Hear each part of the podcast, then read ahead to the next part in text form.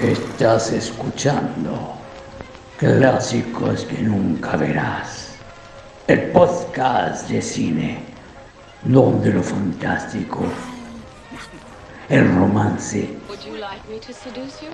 y hasta la comedia serán parte de las tantas emociones que no has experimentado jamás en pantalla grande junto a Odeón Traicionero y Oscar Waldo como anfitriones y probablemente los únicos auditores.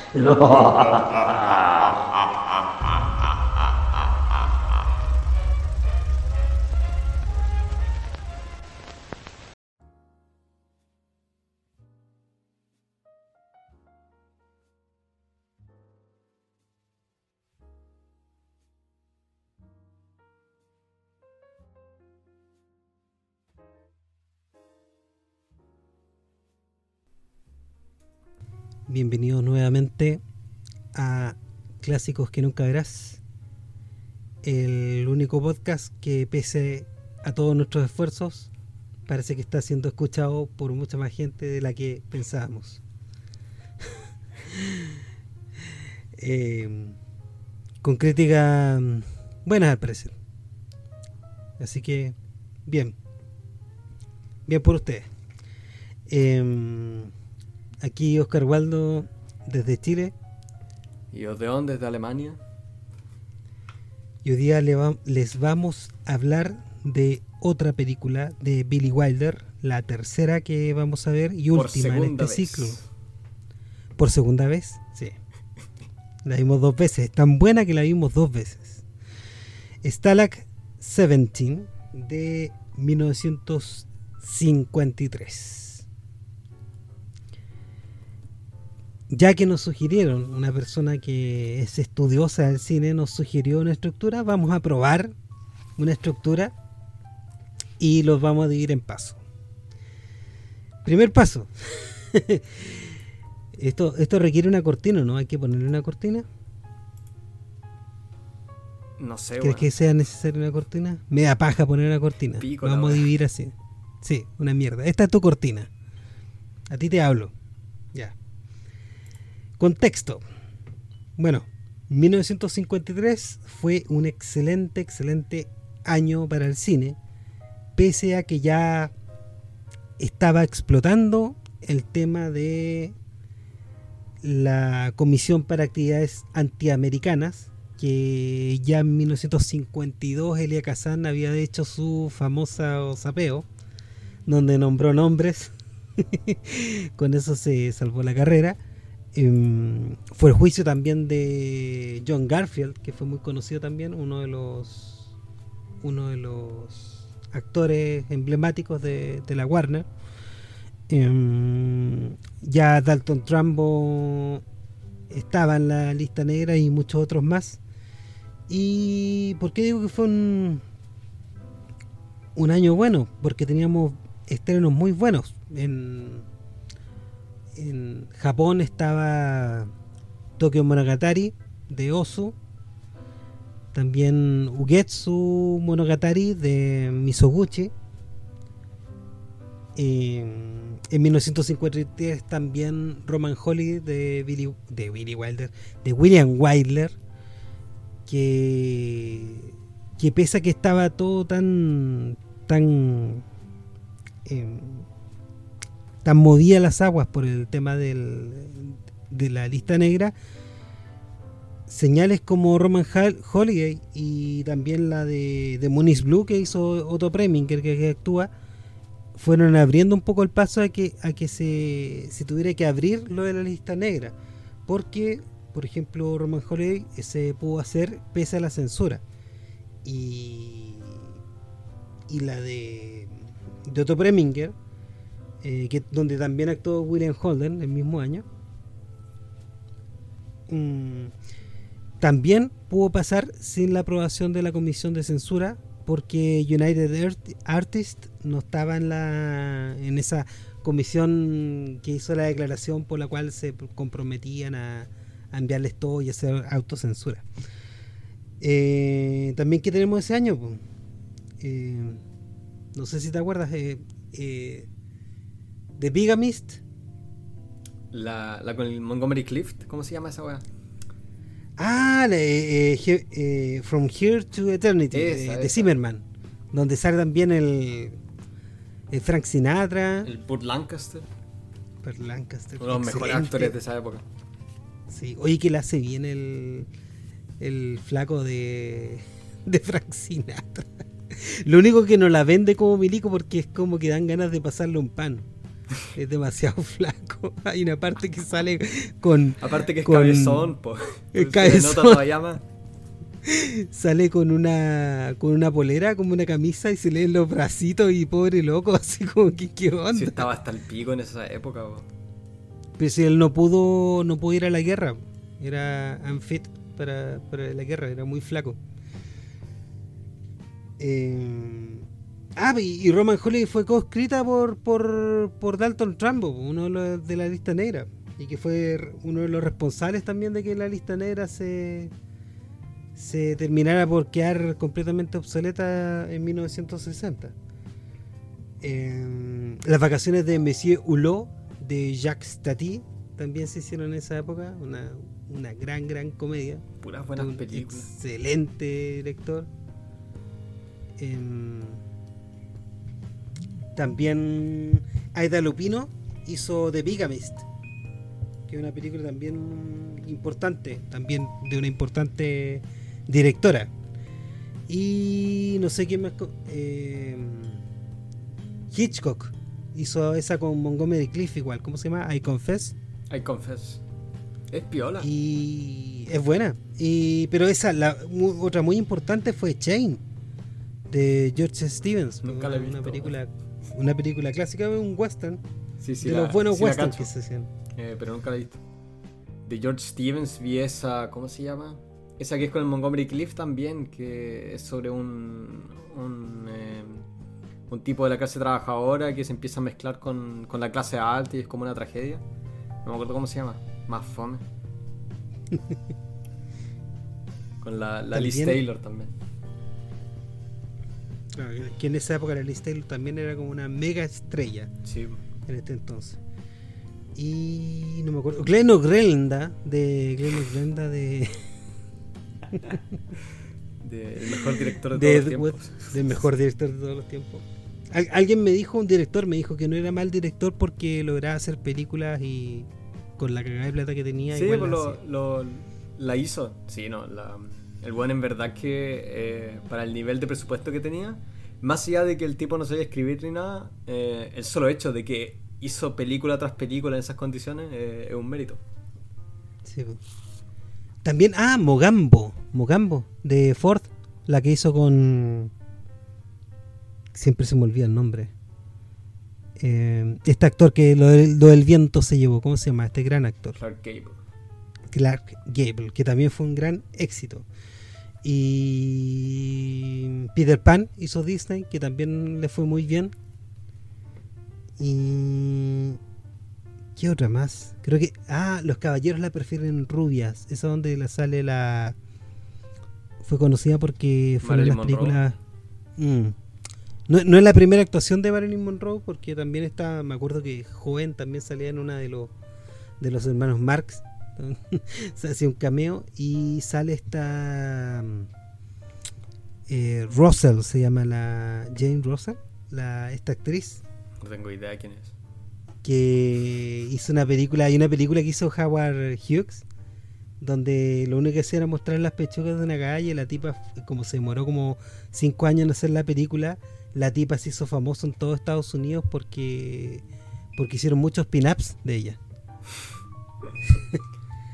Entonces eh, fue súper conocida y, y es un, mujerón. Y ese yo diría que el contexto, ¿qué es lo que pasaba? Bueno, se murió eh, Herman eh, Mank, en este tiempo también, que fue un, un tipo bastante conocido, un guionista muy conocido. Y en esa época nos estamos encontrando ahora con una película que tiene nuevamente, la sería la tercera vez que Billy Wilder habla de los alemanes. Le tira palos a los alemanes. Esta vez eh, en un campo de concentración de prisioneros de guerra. Y lo que sería bastante fuerte porque en ese entonces tú sabes que trataban de no llevarse todavía mal con los con los alemanes porque negocios son negocios.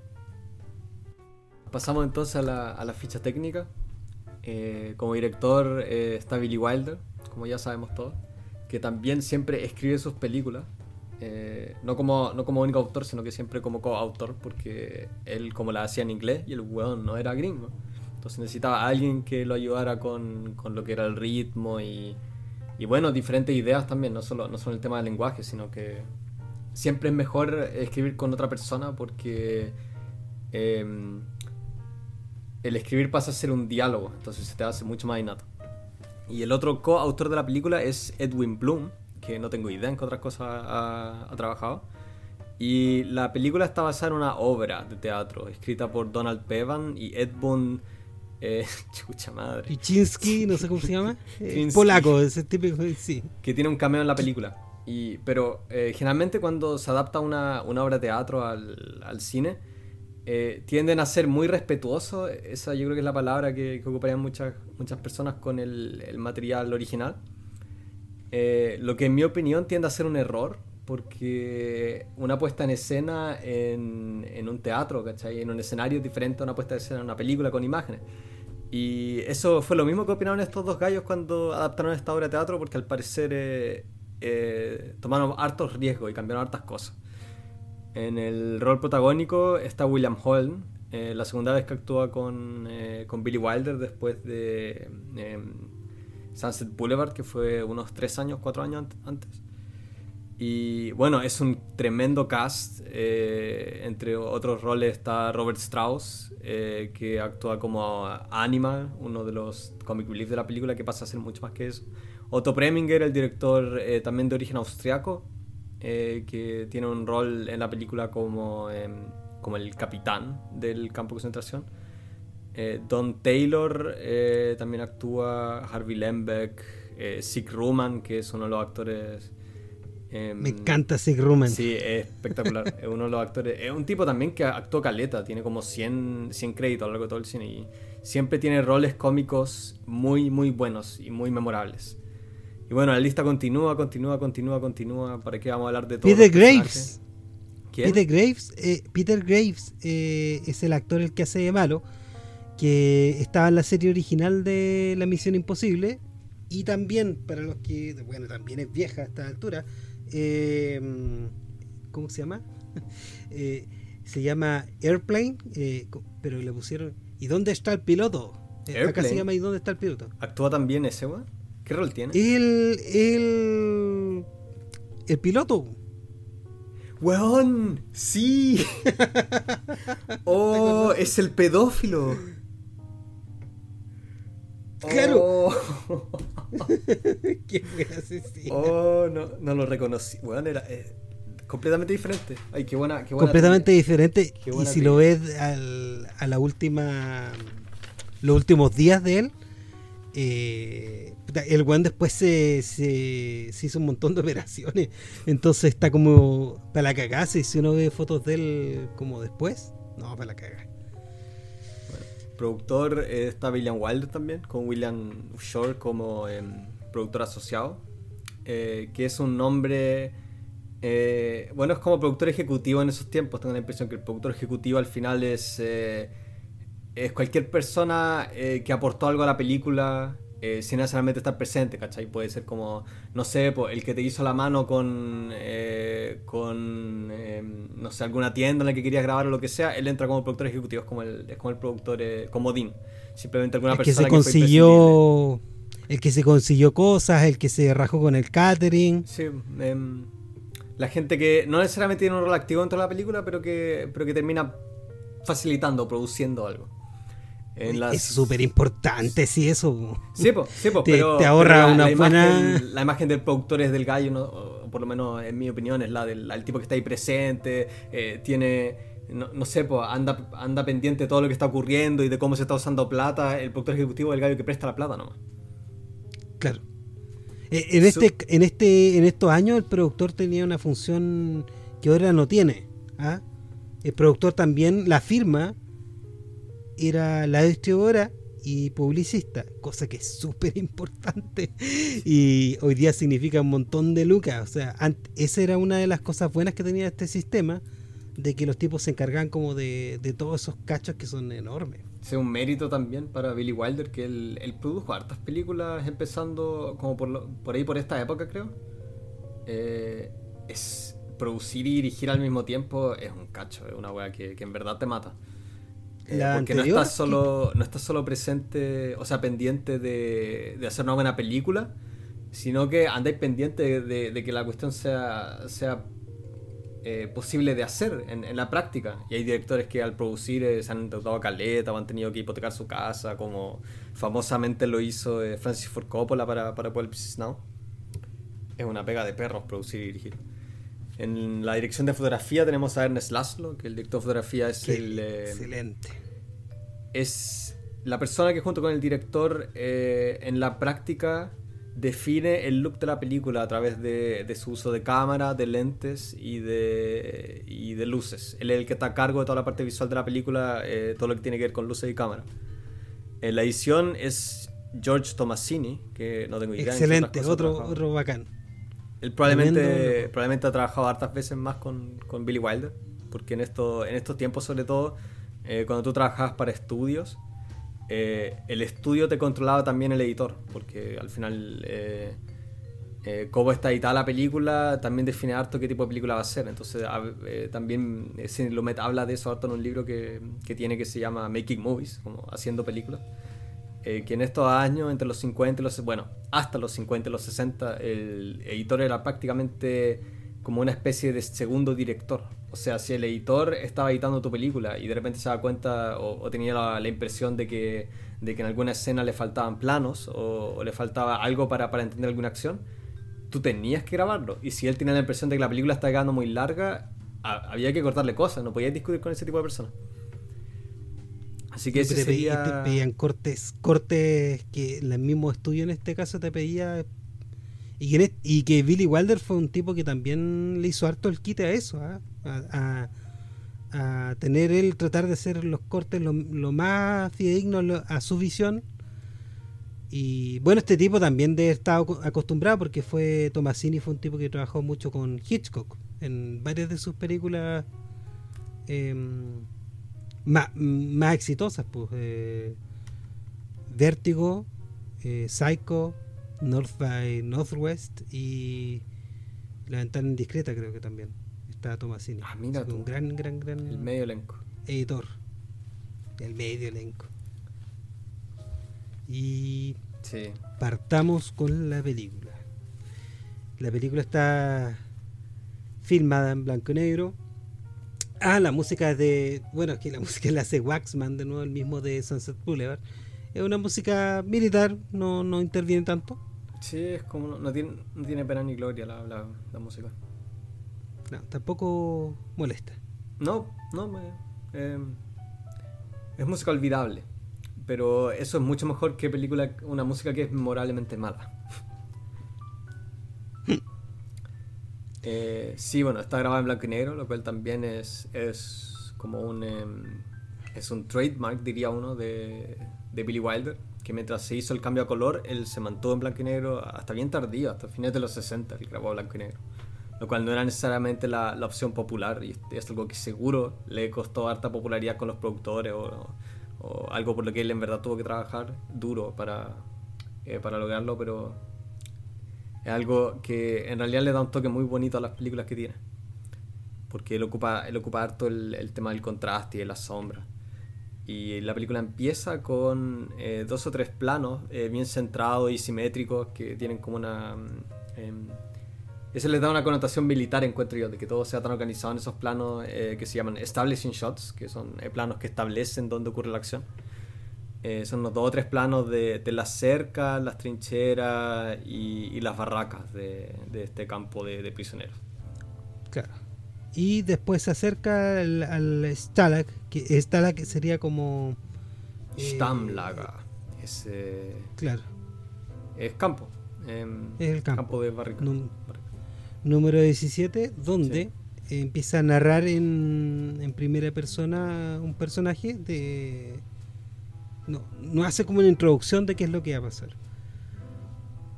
Hay una toma acá donde empieza a ver las, eh, a mostrarse las barracas, una, una típica toma de, que hace Billy Wilder, eh, que la va repitiendo para distintos efectos, que es la toma que hace desde las, las literas hacia la ventana. Y es una también una forma que él, que él utiliza harto eso, cuando cierran las ventanas, cuando abren las ventanas, cuando se ve la presencia omnipotente de los guardias a través de la luz que pasa por las ventanas en la noche. Eh, también lo utiliza como, una forma narrativa también en el espacio. Esta película tiene, tiene, tiene un manejo increíble de, la puesta en escena. Es muy sofisticada, eh, debe ser quizás la mejor de todas. sobre todo el blocking, eh, que es cómo están, cómo se mueven los actores entre la escena, ¿cachai? Donde, en el escenario asume de que lo estás viendo todo de, de arriba hacia abajo, como bien plano de arriba hacia abajo. El blocking sería eh, en qué punto de ese plano están los actores en cada momento y cómo se mueven y cómo eso lo percibe la cámara. Y en esta película que toma lugar eh, casi enteramente en, en esas barracas, eh, es en verdad una, un muy buen trabajo de mantener los planos tensos y, y nuevos, usando siempre los mismos, em, los mismos recursos, los mismos actores, el mismo set, los mismos vestuarios. Y todo a través de, simplemente el blocking, como está organizado en la escena. Igual hay que darle un, crédito acá a los que hicieron la decoración eh, y el arte de los sets, porque se ve todo muy real, muy usado, muy sucio. Acompañado al, al, tema de la fotografía que va, que en este caso se contrasta, claro, y, y utiliza todo el contraste. Bueno, esta en la primera escena vemos a los prisioneros de guerra que se están preparando para hacer una fuga.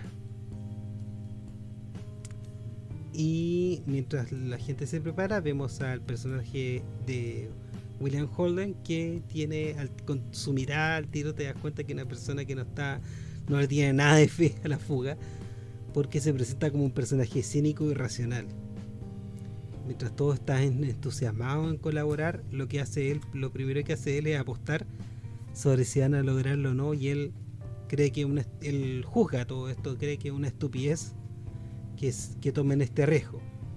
Lo primero que dice, creo que en la, en la una de las primeras cosas que dice es que se calcularon el riesgo. Sí. y, y también lo bueno de esta película que no sé, pues llevamos tres minutos y se da el tiempo de permanecer unos segundos en cada uno de los personajes que, que van a ser importantes y acá la dirección también eh, la dirección de actores es muy buena porque es muy fácil y, aparte es coherente entender eh, en qué están todos los personajes.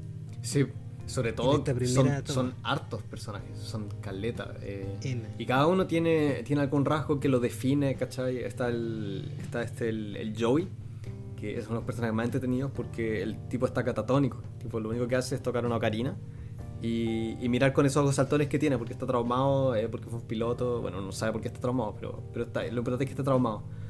Y también tienes, no sé, pues, al animal, eh, que eh, también es un, un, tipo que también está, está vuelto loco.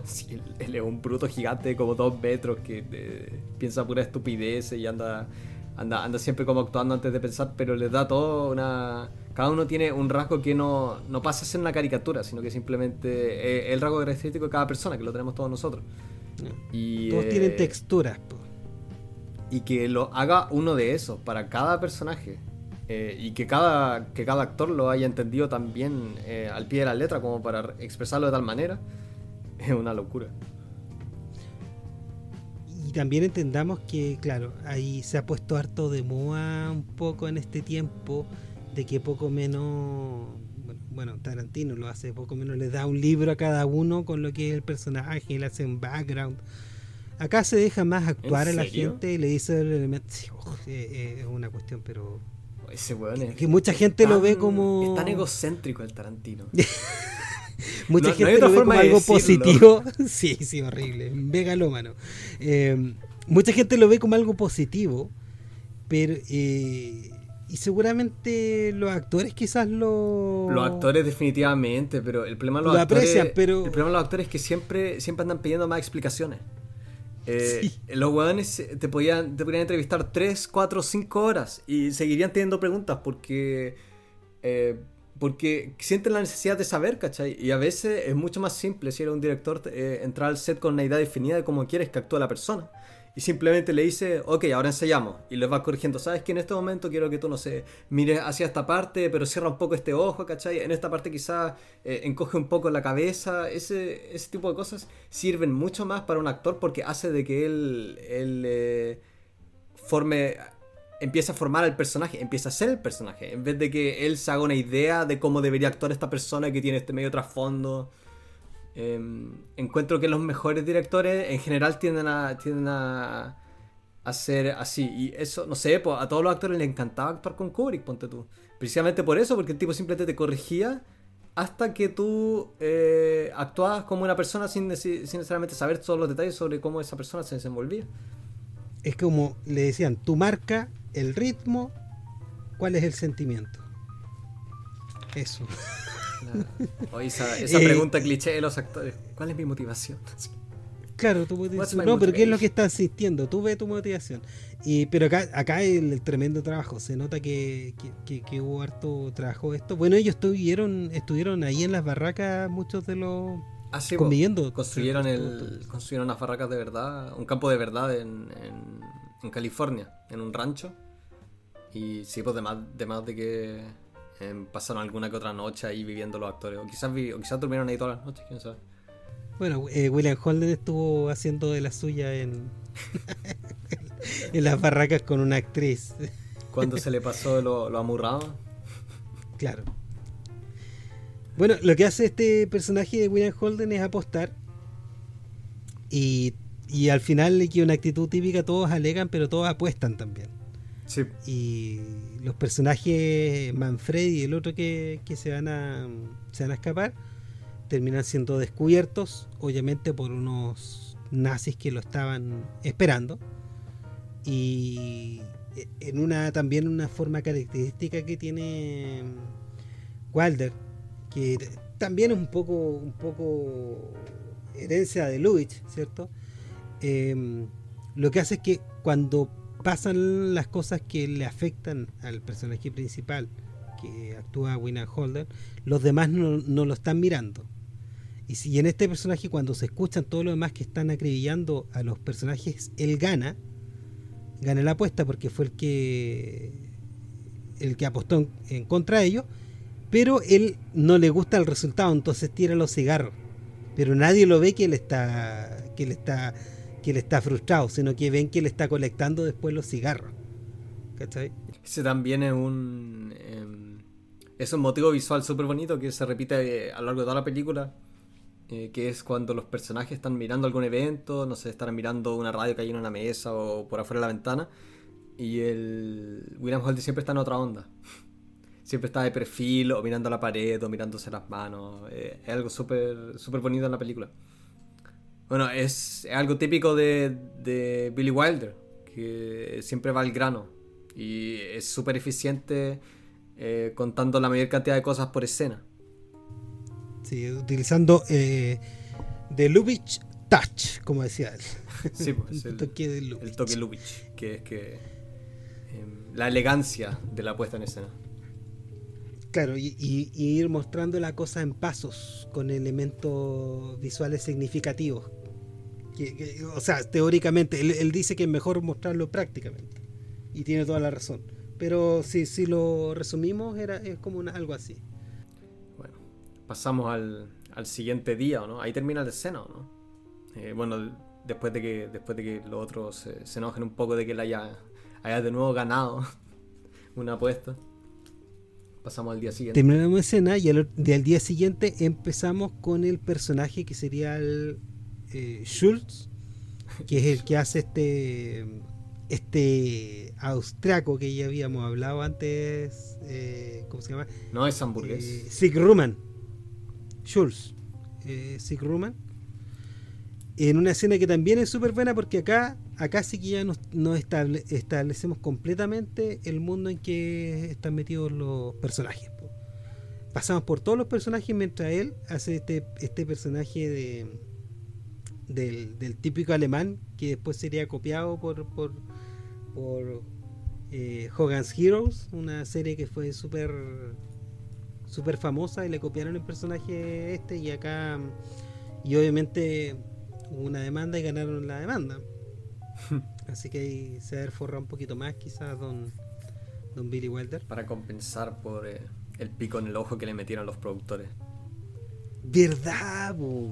Que... esta película, claro, habíamos, no, no, no dijimos eso, que la película anterior fue donde, donde la primera vez que fue productor él fue en Ace in the Hall, ¿cierto? La película fue horrible. Sí, le fue como el hoyo. Paramount. le fue como el hoyo en el, Ace in the Hall. Paramount estableció que con las ganancias de este pudiera pagar las pérdidas del otro, que esta película ganó como 10 veces más. Pero las cosas que podían hacer los productores en esos tiempos era como una mafia. Bueno, sigue siendo. Eh, sigue siendo una mafia, pues, como, todas como todas las empresas que tienen harta plata. Sí, pues, no, pues, la industria musical, todo una mafia. Toda una mafia. Sí. Tienes que conocer a algún mafioso para hacer algo. Y, este personaje está súper bien hecho. Qué, bien hecho el personaje de Schultz. Porque se trata de ser simpático, como buena onda, que conversa pero en realidad es el sapo, pues el desgraciado. Y acá establece también lo que va a ser la, técnica de cómo, cómo hacer sapeo, que a todos los hace hacer alguna actividad, los saca para afuera, mientras el sapo eh, le envía mensajes. Y bueno, salen todos a la, al patio, o sea, ¿cómo se le diría esa parte del campo de concentración? Como al terreno. No creo que Club Med. bueno, salen, salen todos a la cancha, lo que sea que sea. El, punto donde se, donde se juntan todas las puertas. Es como una cancha de liceo. y ahí postrados, eh, tapados por una bandera, creo, o tapados como por una manta, están los dos cadáveres que eh, trataron de escapar eh, el día anterior, los pobres infelices. Y otra cosa chora de esa escena es que se muestra al, a Otto Preminger, que es el, el, nazi, que es el capitán o el, general, no me acuerdo lo que era, eh, del campo de concentración. Eh, que tiene un running gag, eh, que el tipo nunca se ensucia las botas. Entonces, como está todo lleno de barro, los, los nazis siempre le, le postran en el suelo una serie de tablas de madera para que él pueda, él pueda avanzar sin tener que ensuciarse nada chistoso que, un judío interprete a, un nazi en esta situación. Bueno, era judío austriaco, así que. Eh, ¿Qué? y hablaba y hablaba como alemán, sí, siempre tuvo su acento el Otto Preminger. Señor ah, Frío. bueno, lo hace muy bien su papel. Eh, y tiene una expresión, me da risa que esa expresión que uno la ve harto, que, uno la vio harto en, personajes, no sé, pues, eh, eh, nazios, de dictadura, este que mira como con condescendencia, medio riéndose, muy, siempre tiene, seguro de sí mismo. Siempre tiene una, una ceja alzada, tengo la impresión. Sí, sí, muy, muy pagado de sí mismo. Sí. Eh, y esta escena también está muy buena porque hay que decirlo o no, él, Billy Wilder se encarga de que todos estén haciendo algo. Y si uno ve, si uno hace un. Si uno para alguna escena, se ve que todos los actores tienen algo que hacer. Todos están, están como que tienen una motivación, saben qué hacer en la escena. No andan ahí mirando, pavonea, eh, paviando, ni mirando por otro lado, ni. Sobre todo en una escena con tanta gente y tantos extras. Nunca, nunca hay nadie Nadie que esté simplemente haciendo hora o, siendo como siendo uno del montículo.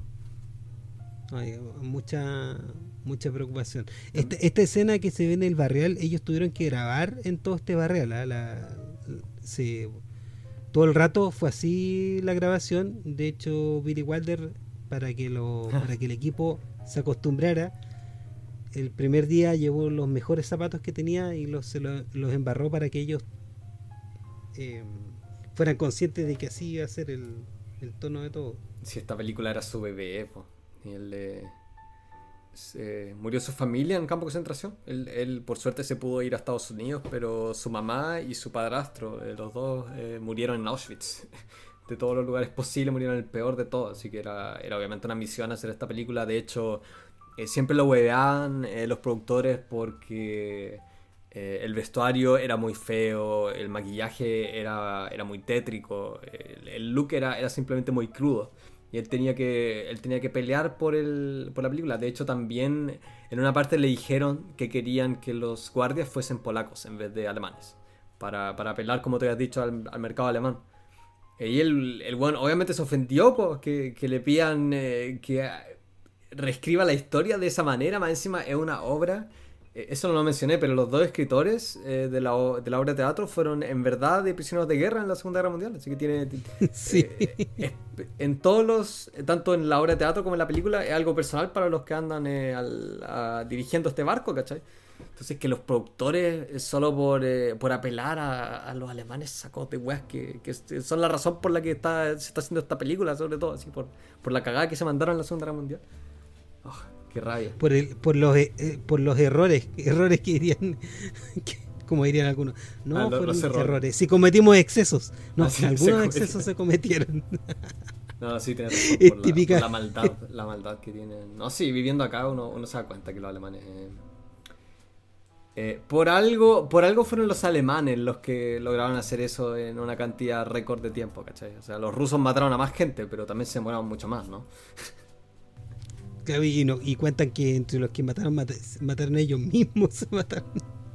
Más la hambruna, por ejemplo, los, chinos, pues, los chinos se murieron murieron más ah, ellos por, la, por, las tres hambrunas sí, pues, era, era, como una secuela de algo, algo diferente, pero, pero no. Y, y, no sé, por los que han visto Choa, eh, ellos han cachado eh, qué tan tétrica fue toda esta situación, eh, cómo también ellos cubrieron sus rastros, como en, los informes que no, no quemaron, ¿cachai? Eh, hablan, se refieren a los, a los trenes como trenes de carga como de, ganado. Es una locura.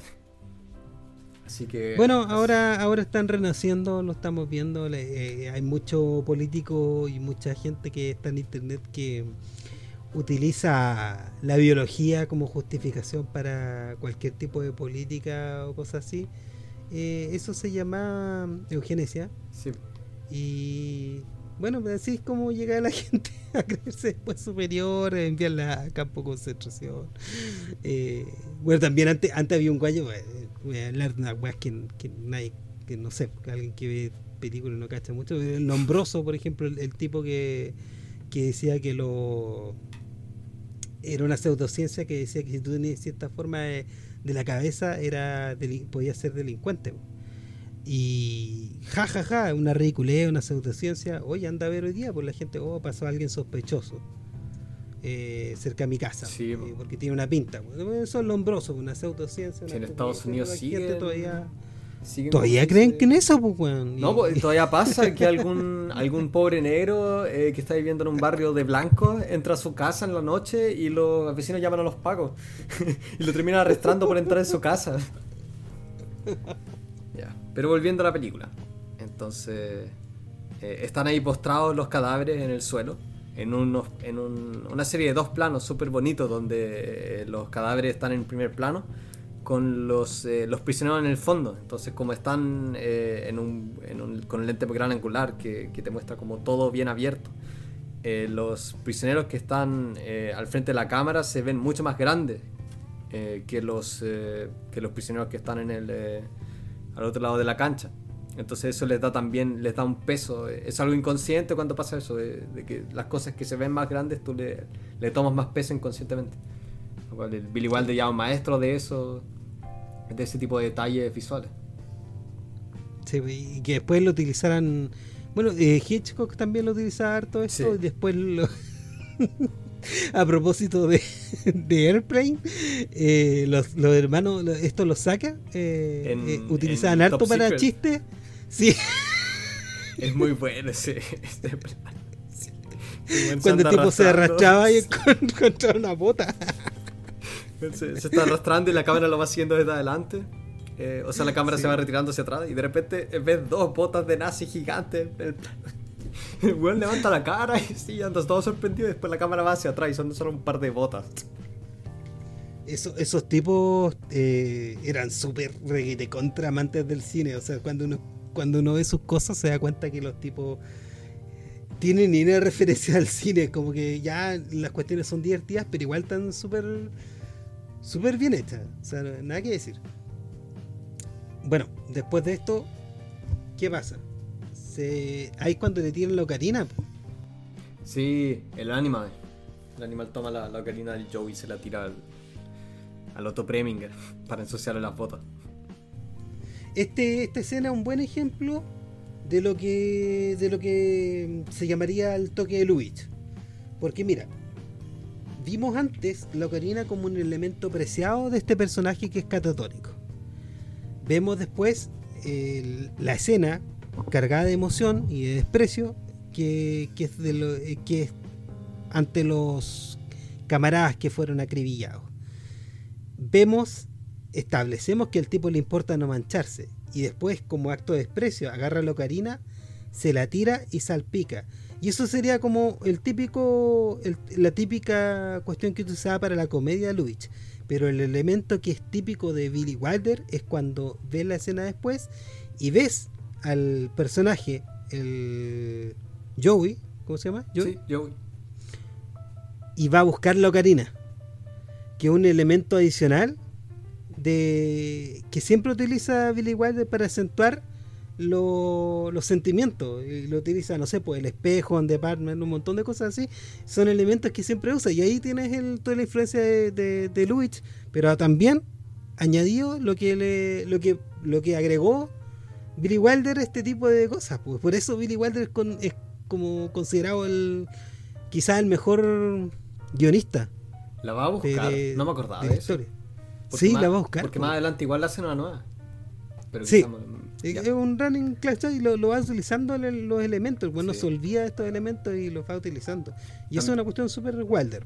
También es bonito el, el, momento al, final de esa escena, eh, cuando el Otto Preminger está enojado, Y le dice como el... Em, hace una amenaza de que eh, si nadie toma responsabilidad por, por, esa piedra que se tiró, los va a echar a todos, los va a dejar todos ahí postrados eh, por dos días o algo así. Y el animal es el primero en dar un paso hacia, adelante. Y después lo sigue el Chapiro, que es como el mejor amigo. Y después lo siguen otros dos. Y después eh, tiene un plano general donde se muestra que todos toman un paso adelante. Una escena súper bonita y la, escena I am Spartacus, antes de Spartacus. Que eso, eso también me causa gracia, porque esta, esta película fue también exitosa y, tuvo obviamente una escena parecida antes de, de, Spartacus.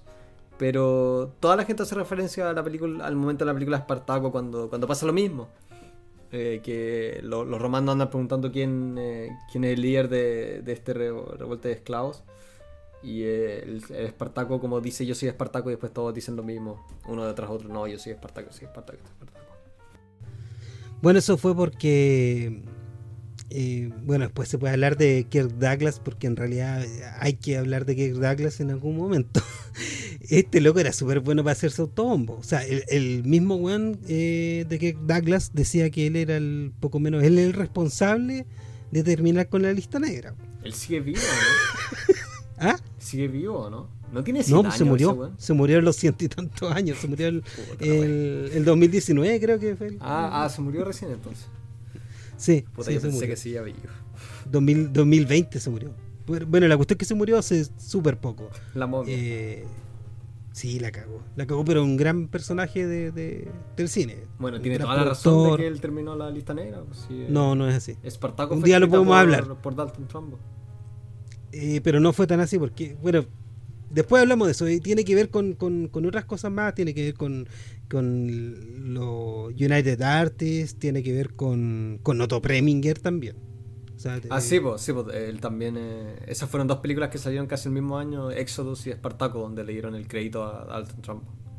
No, pues la que dije, la, la Blue Moon, eh, después lo que hizo este tipo, como también era abogado, eh, acostumbró a utilizar eh, películas que no, no, estuvieran visadas por el código de censura. Primero lo hizo con Blue Moon, pero después lo, utilizó con, con otra película donde utilizó gente que estaba en la lista negra, a propósito, porque le sirvió de, de publicidad.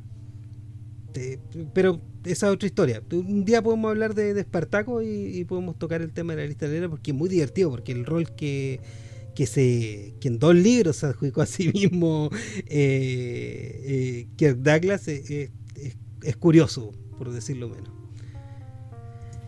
Bueno, en el, tenemos este momento de tristeza y tensión y lo que hace Billy Wilder es combinarlo con momentos de distensión. Y en la escena siguiente vemos la entrada de la de las rusas, pues de las prisioneras rusas a, la a otra barraca y con toda la conmoción que tienen los los prisioneros de guerra. Eh, acá se lucen. Es la parte cuando, cuando nos introducen a las diferentes actividades que organiza el, William Holm. Porque eso, eso lo, muestran a través del. Eh, lo muestran a través del telescopio, ¿no? eso sería mucho, pues sí, eh, entre otras cosas. Lo que vemos primero es, son las como las actividades que tienen ellos y qué, cuáles son las miserias y, la, y los anhelos de los, de los distintos de los distintos prisioneros. Por ejemplo, Holden, que no tiene ningún anhelo. Claro, Holden, eh, quiere sobrevivir, tiene un anhelo, pero el, anhelo es sobrevivir. Cuando le eh, sirven la sopa y el personaje que uno de los escritores dice, ¿quiere, ¿alguien quiere más sopa? No, y llega Animal como queriendo segundo plato y ya habían usado el agua de la sopa para lavar el. el lavar la ropa, los calcetines. Lavar la ropa. Claro. Y la escena siguiente, otra. Lo que pasa, inmediatamente después de esto, que es un, que un, tema de nuevo, Billy Wilder es muy bueno para manejar las emociones porque tiene esta decepción de estos personajes que son los comic relief y después ven al personaje de William Holden que se está preparando un huevo, que sería poco menos que prepararse, que comer caviar en, en una escena que es espectacular, muy bien hecha, muy bien actuada. Me encanta su lenguaje corporal. William Holden eh, es el único que está siempre relajado y se le nota sobre todo en esa escena cuando él anda, eh, eh, cuando él anda, ¿cómo se dice? Como malabareando el huevo, no sé cómo se dice eso, cuando él simplemente lo levantáis en el aire. Volteando el huevo. Pero, pero no, es solo un volteo, sino que lo, lanza al aire. Sí. sí, lo lanza al aire y él tiene como la espalda. Él está como echado para atrás siempre. Sí, pues, está, siempre relajado. Y en, y en, esa escena, si tú te ves, el, el, actor que hace el animal eh, lo mira, mira al huevo con añoranza y mira después a William Holden como ¿y este weón quién? ¿Qué onda? Y, él tiene un ojo muy grande y muy expresivo. Y, bueno, su personaje es actor de teatro. Es cómico. Él es el animal original. sí. y también es, bonito ese detalle como él empieza a moverse con la cabeza al frente, oliendo. Un poco menos con los ojos cerrados. Como, una caricatura. Y también muy bonitos diálogos entre el, el, Chapiro y el, el, Animal, que el Chapiro le pide los huevos, al, o sea, las cáscaras al William Holden. Y le pasa, le pasa la mitad al, al animal. Y el animal le pregunta como, ¿qué, voy a hacer con esto? Y el otro le dice, eh, bueno, lo vamos a plantar afuera para que crezca una gallina. claro, para nadie vamos a tener un, pollo. Y me da risa porque todo, uno ve generalmente, cuando uno lo ve la primera vez, mira los dos personajes principales, porque ese es el fondo, el, lo principal, ¿cierto?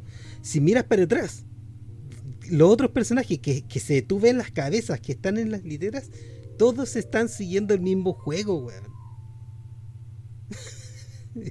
es súper bonito, es súper bien hecha esta, esta, esta, esta película con, con, la dirección de, de actores y, como, y el mise en scène. el mise en Puta, seguí ocupando ese término colgado, me carga. Sí, vamos. ah, podríamos utilizar. Mucho acá. lo podríamos utilizar la, la diégesis. Acá hay eh, podríamos hablar de una diégesis cinematográfica. Me carga el término de diégesis. ¿Por qué no dicen el universo? El, la música diegética. la música diegética. Algo diegético para los, eh, los que son eh, lo suficientemente afortunados como para no saber lo que significa esto y nunca haber escuchado estos términos. Ahora les vamos a arruinar la onda.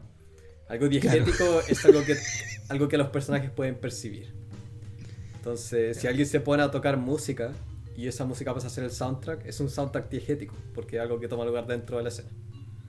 Claro, dentro de un universo que sería la película y los personajes vienen de dentro de este universo. Y es una cuestión que se utiliza mucho para estudios ultra sesudos de lo que es una película, eh, que generalmente es la el tipo de cosa en que uno se fija cuando la película no es lo suficientemente buena. O cuando el crítico no es lo suficientemente bueno, se pone a, se pone a enumerar cosas que leyó por ahí, no sé, en, ¿cómo se llama esa, esa revista famosa? Eh, cuadernos de cine, Here tu Cinema o algo así. Sí. Que de, de, la que vienen Godard y Truffaut y todo eso, culiado. Sí, André Bazán y todo eso. Yo creo y Peter una, Bodanovich. Bodanovich. Oh. Una era algo de, de André Bazán y no hay caso. bueno, igual eh, uno tiene que saberlo para que después te digan, ah, pero tú no sabes lo que es la. Bueno, sí sé. lo mismo saber Pasemos a la siguiente. ¿De qué te sirve saber esa weá? Eh, para las fiestas, pues.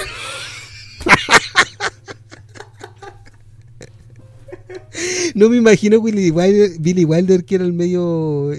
era súper mujeriego hablándole esta weá a la actriz. No, no creo, no creo. ¿Cómo no tener amigos? Tú tienes. Bueno, el trofeo era mujeriego, en todo caso, así que quizá. quizá. Y el, el decía eh, siempre que no entendía cómo la gente eh, podía tener gustos que no incluyeran el cine. El poder. Así que. Ah, bueno, sí, era siempre su actriz en todo caso. De hecho, era, más oportunista ese weón. De hecho, la, la primera esposa que tuvo se casó con ella solo porque porque ella venía de una familia de Lucas, que de hecho le produjo la primera película que él hizo. Puta, la hizo igual. La hizo, capiche. Bueno, después lo que pasa es que es que a través de, este tipo de acciones, que eh, de, este tipo de escenas, que van van mezclándose entre, entre cosas que tienen un tono más grave y otras que tienen un tono más ligero, eh, los personajes van interactuando con, con William Holden, con siempre se me olvida el, el Sefton, y y lo que se va eh, lo que se va construyendo en estas interacciones es que el tipo en realidad es un cínico, es súper racional, los demás se pican con su racionalidad, no entienden por qué él es tan racional. Y, y los demás están muy preocupados por lo que está sucediendo, que es que hay un, un espía y, y se va aumentando la presión cada vez más para que ellos finalmente crean que el, que el espía es, es Sefton. Y cómo lo va haciendo con, elementos que son humorísticos. Por ejemplo, después va un personaje que, que el que da las noticias del campo. Una persona que se sume. Aris. Me encanta. Eh, que viene siempre. También eh, son las parejas, los dúos en esta película son súper buenos. Porque también él siempre aparece con el otro que anda cojeando. Que le falta una pierna. Y la pierna es donde utilizan todo el contrabando. La pierna donde le falta, meten, meten la radio, meten todo. y, este personaje es súper bueno. Y como te había hablado la otra vez, el, otro detalle del, set de la decoración, primero la fotografía, ¿cierto? Que, hace que al contrastarse que los elementos también se vean más, más, más importantes, ¿cierto? Los elementos que están dentro del rango visual y, en esta parte donde el tipo se pone encima de una. Cuando se pone encima de una silla, tú ves también toda la ropa colgada. Es un, es un set que tiene vida, porque que tú ves la vida. Bueno, algo también que es algo que no se usa muy seguido es mostrar el techo. Eh, si ven películas se dar cuenta que muy pocas veces van a ver el techo de, de alguna escena cualquiera, porque no. Eh, no es algo muy estético. En Mad Men, la serie, lo, hacen todo el rato, que es algo muy bacán que tiene la serie. Eh, pero eso es algo que también el Billy Wilder eh, sabe, ocupar por completo eh, los sets que le pasan. Lo ocupan por completo y eso de mostrar el techo viene de, John Ford, fue el que lo hizo. Ah, sí, pues de eso también hablamos en, Stagecoach. se me había olvidado. Stagecoach. Sí. Sí, bueno, eso que, tú dices, que son esos malabares de, tonalidad, como algunas escenas son... Las escenas no hay ninguna escena que tú dirías que por sí sola es triste, sino que generalmente empieza como algo comedia y se transforma en algo triste, o al revés, empieza como algo triste y después a través de algún, alguna interacción entre los personajes pasa a ser algo un poco más, em, eh, un poco más agridulce o un poco más, o un poco más dulce simplemente. Eh, le da también alta profundidad a los personajes. Claro, eh, por ejemplo en, este, en la primera parte donde les pasan, les pasan la radio, que es una cuestión seria, importante, ¿cierto? Porque va a ser importante porque la atención del, mundo exterior versus el mundo interior. Y cierra la escena con los personajes de Chapiro y Animal haciendo un cantito. Get the antena, get the antena. y se van bailando para jugar voleibol. Eh, Ocupan la, red para, para colgar la antena. Claro, y lo divertido es que ellos siguen haciendo eh, eh, ya la, escena está fuera del campo y ellos están todavía en un tono jocoso mientras después los otros agarran la antena y el ambiente que se está viviendo dentro de la, barraca es completamente tenso. Y, eso de nuevo la súper bien de cómo es un maestro para todo esto Billy Wilder. Y cuando tú ves la escena dentro de la dentro de la de la barraca, eh, de nuevo, el, cómo está dispuesto cada personaje en su marca. Tú le ves las caras a todos los que tienes que ver, todos los que están, los que la cámara puede grabar, filmar, perdón, le estás viendo la cara y le estás viendo las expresiones. Desde, desde la ansiedad, de la, preocupación extrema, que después vamos a ver por qué es, de, del traidor que sería Price, hasta que tú ves Cook, que sería la mano derecha, de Sefton que lo mira Sefton, lo tiene referencia a Sefton, y Sefton lo ves como de perfil, con un puro, completamente displicente y relajado. Eh, son un montón de detalles que en realidad son, no, son detalles, o sea, tú, tú, tú dedicas horas a esto, o sea, esto es mucho trabajo. Sí, mucho trabajo. Para que todo calce de la manera eh, que calza en la escena, ¿cachai? No, eh, si fuese espontáneo, uno lo notaría, ¿cachai? Uno, uno nota que quizá las pausas son, no son tan, eh, como diría, eh, airtight, así como si ya al vacío. Sino que acá todo es zac, zac, zac, pasa algo, pasa algo, pasa algo. Las pausas son exactamente lo suficientemente largas para que quizá tú te puedas reír un poco y no pierdas nada de información en el sonido que se produce y nada de eso. Pero no, es una pega de, de tremenda planificación hacer todo esto. Eh, debe venir harto del teatro, yo creo, todo, em, toda la parte del ritmo y del cambio de tonalidad, porque, bueno, es algo muy, muy típico del teatro que, tenga harto humor, sobre todo la, eh, las tragedias y todo eso.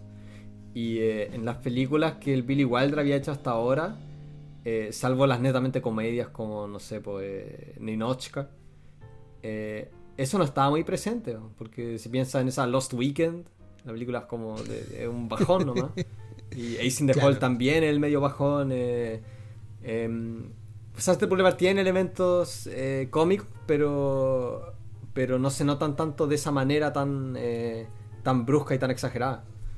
No, no son tan exagerados, cosa que después sería, sería como súper común en, en, la comedia estadounidense, de que mientras más exagerado es comedia. No, no pero en este caso también es probablemente, o sea, de otra manera no se puede hacer porque son temas graves eh, que tienen que ser tratados de una manera más, eh, ¿cómo se dice? Em, agradable para el espectador, sobre todo de esa época. ¿Como en La vida es bella? ¿Por qué te da con esa película? A mí como que no... o sea, no, tiene... La comparo, la comparo con esto. Por eso la comparo con esto y digo, chiche, toda la gente dice, oh, la vida es bella, la bella película. Oh, hay tantos momentos tiernos, tantos momentos graciosos.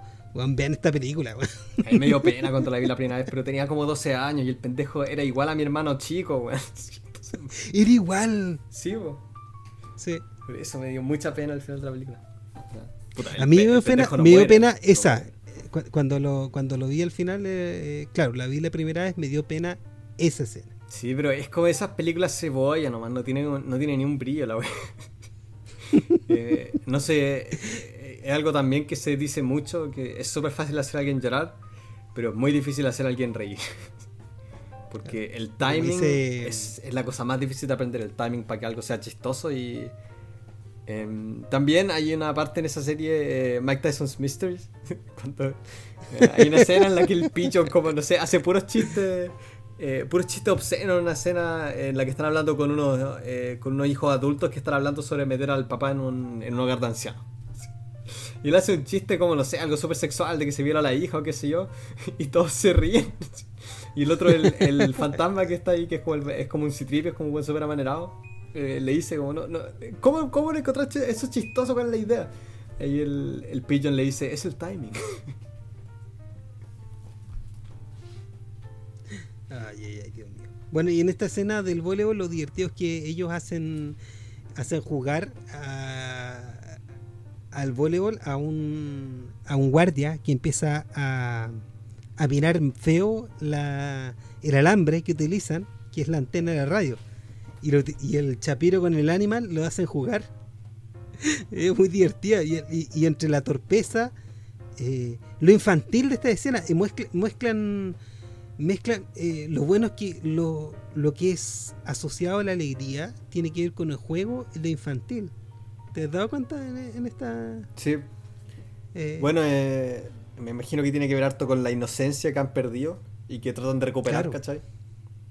Eh, sobre todo eso de las mujeres, eh, los juegos, la comida, el baile.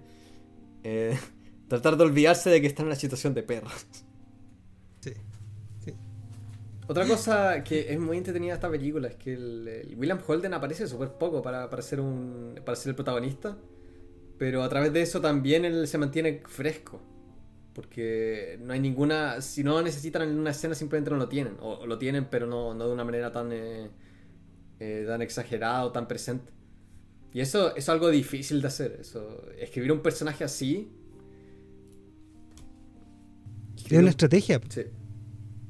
Eh, el, personaje tiene que estar afuera porque un personaje que es un que es un bicho raro dentro de todo esto bicho raro dentro de la actividad, él no participa en la actividad, ninguno de estos juegos participa. Y a medida que lo vamos viendo, es cuando no hay. Eh, se establece simplemente para ver qué tipo de persona es. Él es un tipo que está para la apuesta, para juntar plata, para hacer copete, para todo eso. Y en contraposición, cuando lo. cuando lo. Lo eliminan de todas estas actividades lucrativas, el tipo empieza a tener, eh, se involucra más con el resto porque se ve obligado. Bueno, también da la impresión que es el personaje que lleva más tiempo en el, en el campo. Porque en un momento dicen que lleva dos años en el campo de, en el campo de prisionero. Y la película toma lugar como el 44, el 43. Así que significa que él poco menos que al principio de la guerra fue, fue tomado prisionero de perros. Claro. sí, pues tiene harta experiencia. duró. Dura más que un, que un feto duraba vivo en la, en guata de una, de una mujer en, ese entonces. Y otra escena muy bonita es la, de las cartas. Cuando llega el Aris con las cartas. Sí, qué bonito. Y también una parte cómica, pues donde lo que hacen es establecer de que el Chapiro eh, hace como que recibe, recibe como seis cartas. Y, se, y empieza a sacar pico ocupándolas como abanico y no, las minas me tienen todas escribiendo cartas, qué sé yo. Y después resulta que son pura. es como de la oficina de deudores. el que terminan reposando. Terminan. Sí, pues el, el, Plymouth creo que era. O Plymouth, como se diga. Plymouth, un desoto. Ah. No, eh, y, claro, le, le, iban a recibir primero que pague la primera cuota, segunda cuota, tercera cuota y después que le iban a decomisar el... Y también se establece el, el, personaje que dice I Believe It, el personaje de que, recibe las cartas de la señora. El, el autor de la, de la obra Trinsky, sí, sí. El Trinsky. Que recibe una carta de la señora donde la señora le, Em, le dice que acaba de encontrar una guagua como en las puertas de la casa y que la va a adoptar. De que como no te lo vas a creer, pero simplemente abrí la puerta y estaba esta guagua. Y el weón como dice, no, yo, me lo creo. Yo sí lo, creo, sí yo lo me creo. Y lo, repite otras veces con la película. Tiene, actúa muy bien ese weón. Tiene una... Sí. Tiene buen timing. Sí. Y también es algo bacán de esta película que los chistes siempre tienen como una... Tienen como momento de pausa. Eh, después, después de que han, han hecho la talla o qué sé yo eh, pasa harto con el Chapiro y el, y el otro, el Animal, que tienen un momento donde como la, sonrisa después de contar un chiste eh, se les va desvaneciendo de la cara. En un momento en el que, en el que se ponen a pensar de, me imagino, de lo, lo, ridículo que es de lo que se están riendo, así comparado con la situación en la que están. Me encantan esos momentos cuando se les borra la, la sonrisa. Como, como sí, es un momento donde, donde vuelven a la realidad al final. Como que empiezan a soñar y sobre todo el animal que es el más inocente respecto a los sueños hasta que se, se termina eh, completamente metido en sus sueños y cuando tienen el cable a tierra se decepcionan. Una cuestión también que es muy que le hace mucho a los personajes Billy Wilder. Y bueno, como lo vemos en... Donde, donde aprendemos que, que Joey era, era, era, un abogado en su antigua vida. sí, y terminó todo cagado el pobre Joey. ¿Cómo le sacó esa expresión al, al actor, weón? Eh, no sé, qué divertido de ser haber conocido a esa gente en cualquier otra actividad y ver al actor cagado de la risa en un carrete. Eh, es como que no te lo imaginas. Eh, aparte yo no lo he visto en otras cosas, o sea, por lo menos, bueno, un buen actor de carácter uno nunca le cuesta mucho uno verlo en otro en otra parte, son como son como, en cierta manera, son son súper importantes, pero a la vez invisibles. Es como lo que, pasea, lo que le pasaba harto a este tipo de Paris, Texas, el Harry Dean. ¿Cómo se llama? Sí, Que la cagó, el tipo tiene muchos créditos, el tremendo actor, pero siempre está está es un condimento una escena.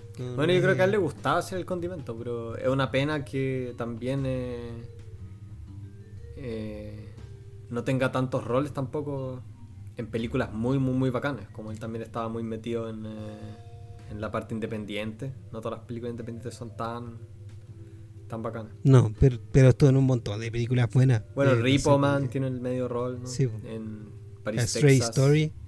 ¿En cuál? Paris, Texas, sí. Stray Story, la, la del... ¿No saben esa? La de... Straight Story. otras de Lynch, sí. Creo que aparece en otra de Lynch, pero no sé si en eso. Sí. Bueno, un actor que uno ve en todas partes. Heart. Sí. Está en todos lados. Bueno, ahora bueno, es lo que hace. Sí, pues ahora es cuando ah, la trama empieza. Eh, empieza a desarrollarse como tal. Porque hasta ahora, como hablábamos, eran, era solo como un retrato de la vida en este campo. Y después de como la hora o hora 10, no sé, ahí es cuando empieza empieza a tomarse más en serio esta trama de que hay un eh, hay un impostor entre ellos. No, que no, bueno, nos fuimos, pero eliminamos la parte donde, donde Chapiro y Animal. Ah, em, con la pintura. con la pintura. bueno, e, ellos lo que, lo que hacen, eh, lo que se establece es que el tipo de Sefton hace negocios con todas las actividades y también es el que eh, facilita algunas cosas para los, para los reos, que son, por ejemplo, un telescopio donde miran, a, miran al cuarto de baño, donde obviamente no se ve nada y Animal y Chapiro, eh, como, como si fuera un chiste de, dibujo animado de Condorito, van con una pintura pintando la pintando la, las barracas y el, y el camino de las barracas para llegar al, al a la parte donde están las mujeres, las, rusas. y en esto lo pillan y lo bueno que justo cuando pasa esto, hay una escena súper importante, que cuando pasa esto, cortamos al tiro una escena dentro de las barracas. La barraca siempre será un momento de tensión. ¿eh? Afuera es como, generalmente se utiliza el exterior es como más, como más distendido, aunque no siempre, ¿cachai? Pero la barraca te da como cierta sensación de, de mayor tensión. Y hay una escena que lo, que lo dice todo muy bien, que parte eh, mirando a la gente que está jugando ajedrez. Eh, después sigue a Sefton, que, Cook le está afeitando. Y después se fija en la ampolleta. Y la ampolleta será simbólicamente muy importante porque es el símbolo en, la que el delator le hace un nudo como si fuera una soga y eso informa al guardia de que hay algo que comunicar. Eso también es una, una adición de, Billy Wilder, creo yo. O sea, eh, algo por ahí leí de que, de que por lo menos la, revelación en la obra de teatro era, era con diálogo, no era a través de ese símbolo de la, em, de la ampolleta. Porque también eh, me encantan ese tipo de símbolos que eh, también le, añaden un poco de tensión porque parece una soga de, de orca. Entonces ahí, también inconscientemente se te mete la idea de que alguien va a terminar muerto debido a esta, a esta traición.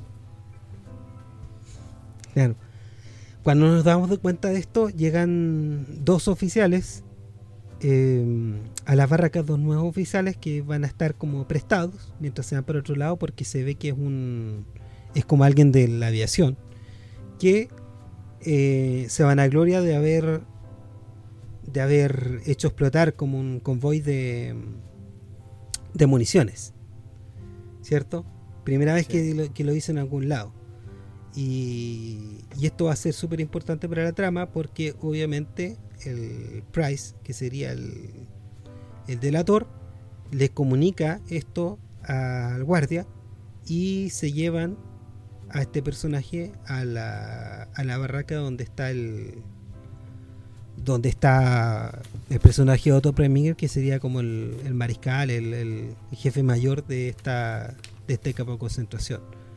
En el mismo momento donde pasa esto, Sefton, que, es una persona que negocia con todo, se va con, con, vinos y todo a pasar tiempo en la barraca de, la, de las prisioneras rusas.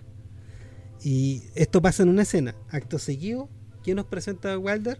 una escena cómica donde todos los, otros se disfrazan de, Hitler para molestar al, guardia.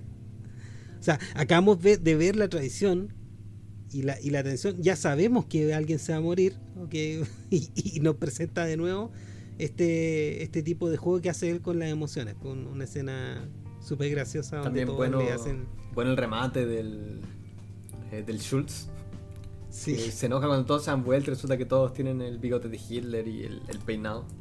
Y el bueno llega, pero ya es suficiente con un Führer así. ¿Para qué quieren más? sí. Muy bueno el Schutz. Y lo que hace el Schutz en esta escena es que descubre la radio y se la lleva. Y están todos emputecidos. No contento con eso. Después vuelve. Vuelve Holt.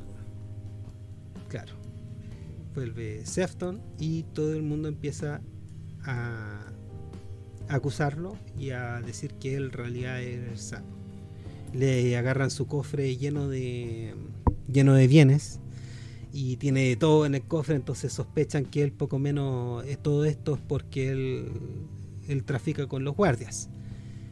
Eh, Sefton trata como siempre de razonar eh, de mala gana porque sabe que no van a razonar de la, de la misma forma que él, de que lo que él está haciendo simplemente es sobrevivir y que todos en realidad todos intercambian con los guardias, pues todo lo que hay ahí adentro es mercado negro con los guardias.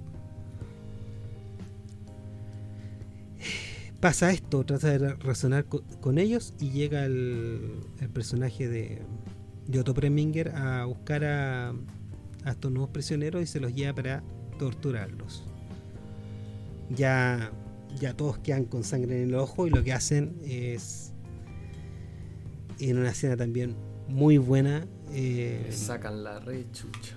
Le sacan la cresta al personaje de William Holden, Sefton, que una que también está súper bien hecha. es muy bueno eh, ese plano cuando él se, se acuesta en su, en su litera y eh, la cámara está como a sus pies y detrás de él, me trae el cierra los ojos están todos parados, como con los brazos cruzados, así, eh, listos para sacar la cresta. Y de hecho, todos, todos le empiezan a pegar con, no sé, con como en. Con los puños. Eh, almohadas, ¿cachai? Eh, llenas de, no sé, por ladrillo o, jabón o lo que sea. Y el Joey está. El Joey, como no se puede mover, ¿cachai? Él simplemente está mirando desde su litera, como todos los demás le, le están pegando el septo. Y bueno, eso, me recordó un poco a la escena de, de Full Metal Jacket. Sí, bueno, es lo, es lo mm. mismo al final. Claro. Full Metal Jacket es un poco más lúgubre. Sí, un poquito más lúgubre. Esa es la mejor parte de la película. Eso es lo triste de Full Metal Jacket. Son como, se siente como dos películas eh, pegadas con scotch. Lo son. Lo son, po. Sí. Saco de weas que el grabó, en, grabó en Inglaterra. Todo porque no le gustaba viajar. Bueno, así es, po. Tiene ya su, su, su, problema. no sé, eh, eh, Vietnam en esa película parece Detroit, weón. bueno, eligió. Lo bueno es que no eligió una selva. Mm. Así que se vende. Sí. Sí, igual la media eh, película. Bueno, después de esto, eh, llega la gente de, la Cruz Roja, le pasa un montón de. Unas cajas y cajas de bola de ping-pong. Y ya el Sefton completamente aislado se determina que lo que va a hacer es encontrar el mismo al culpable de todo esto. Cuando nadie le cree. ¿Cierto? Sí. Y, y lo que va pasando es que vemos gradualmente cómo esta persona está completamente sin nada que hacer. Porque al no tener la... la nadie quiere participar en las actividades que antes él era quien las generaba. Por ejemplo, todas las actividades de apuestas, todas las actividades de... de de distensión, lo que pasa es que... De hecho le empiezan a, robar. Eh, derechamente. Le, roban todo. Le roban todo y él, ya deja de, no tiene ningún motivo. a él también como que en un momento deja de importarle. Como lo único que quiere, se vuelve algo personal, ¿cachai? Lo único que quiere es desenmascarar a este, a este hijo de puta que anda que traicionándolo a todos. Claro, traicionero. Y, y, también tiene que ver con que el tipo entiende racionalmente en qué para está. Si, entiende que no puede no puede lograr nada también con la gente si es que no le creen si entonces la única forma de poder seguir sobreviviendo es que descubra una forma inteligente al, al traicionero y cuando pasa esto vemos el personaje de Price que sería el caballero de de la misión imposible, que sería el traicionero, y eh, él hace el cambio, dejando esta ampolleta moviéndose, ¿cierto? Entonces lo que Sefton lo que hace es que ve la pared, la sombra de esta de esta ampolleta con un, con un, con un nudo que asemeja también lo que lo que tú dijiste que es como a que asemeja al, cuando se cuelga una horca. Sí. Bueno, también es, un detalle súper eh, súper interesante que eh, a, partir de este momento cuando le sacan la cresta, él empieza a pasar mucho más tiempo en las barracas, ¿no? Eh, está todo el día todo el día ahí tirado, bueno, recuperándose porque, porque está hecho está hecho bolsa. Eh, pero también como el momento en el que él, en el que él se detiene a reposar, ¿cachai? En vez de, antes que él andaba simplemente de, allá para acá organizando nuevas actividades o, o, haciendo nuevos trueques con los, con los guardias o con, em, con otros prisioneros. Cuando él se queda ahí simplemente a reposar y considerando cuál es su próximo, su próximo em, movimiento, ahí es cuando él eh, nota qué es lo que ha cambiado en la barraca se, se todo y se le da la oportunidad de poder, de poder pensar y de poder em, darse cuenta. Ahora, justo en la escena siguiente, lo que hace el, Price es hablar con el compañero del, del otro tipo que hizo la que hizo el atentado y le pregunta cómo lo hizo para que al tipo en vez de pues, para que el tipo lo puedan juzgar en Berlín. Y se da de tarro el compañero y ahí, ahí tenemos todos los elementos de la atención eh, eh, puestos ahí en, bandeja. ¿Y qué pasa? Es Navidad y Sefton ve de nuevo colgado este esta señal. Entonces el también se ve, ante la evidencia, se ve obligado a actuar. Todo esto todo esto mezclado en un ambiente de holgorio porque sería la Navidad. Esta escena de la Navidad es una escena muy bonita, de camaradería, con muchas es de las mejores. escenas tiernas, ¿cierto? Sí. mucha emotividad. Eh, y eh, llegamos a la escena que también es una escena muy muy entretenida donde todos bailan. Sí, el, y el, el Chapiro se, se, pone la peluca y, y, creo que también se pone un poco de paja en el pecho para, para, para parecer que tiene teta. Eh, para motivar al, al, pobre Animal que está súper deprimido porque eh, no tiene ninguna mujer y él tiene, tiene una obsesión con la Betty, Betty Graver. Sí. ¿no? Con la Betty Graver, sí. Que es como un, otro running gag de la, de la película, que él siempre anda, anda hablando sobre conocerla. Entonces el Chapiro lo trata de motivar en una escena bastante chistosa cuando, eh, cuando se viste como ella y también se posa en la, en la mesa justo como ella, se, como ella está posada en ese póster que tiene él eh, frente a su cama, el, el animal. Y él de nuevo, como en un trance, empieza a caminar hacia ella con los brazos extendidos, así como, oh, qué bonito. Y se ponen a bailar. Y él... Y él, él creo que está como listo para besar al otro. Y el otro en verdad le tiene que, tiene que en verdad gritarle para que salga del trance. Es como, Animal, Animal, it's me. Soy Shapiro. Y ahí también hay otro de esos bonitos momentos donde simplemente los personajes pausan y, se entristecen un poco por la situación en la que están metidos. Claro. También buen uso de la música en esa escena. Me, encanta eso cuando la música es, relativamente festiva. Eh, que le da como un contrapunto al, a, la escena más, más triste. Sí. Y, y después la otra escena, que es lo que tenemos, ya se van a llevar. Saben que se van a llevar al, al, tipo que hizo la. Bueno, el, el William Hall también lo escucha, ¿no?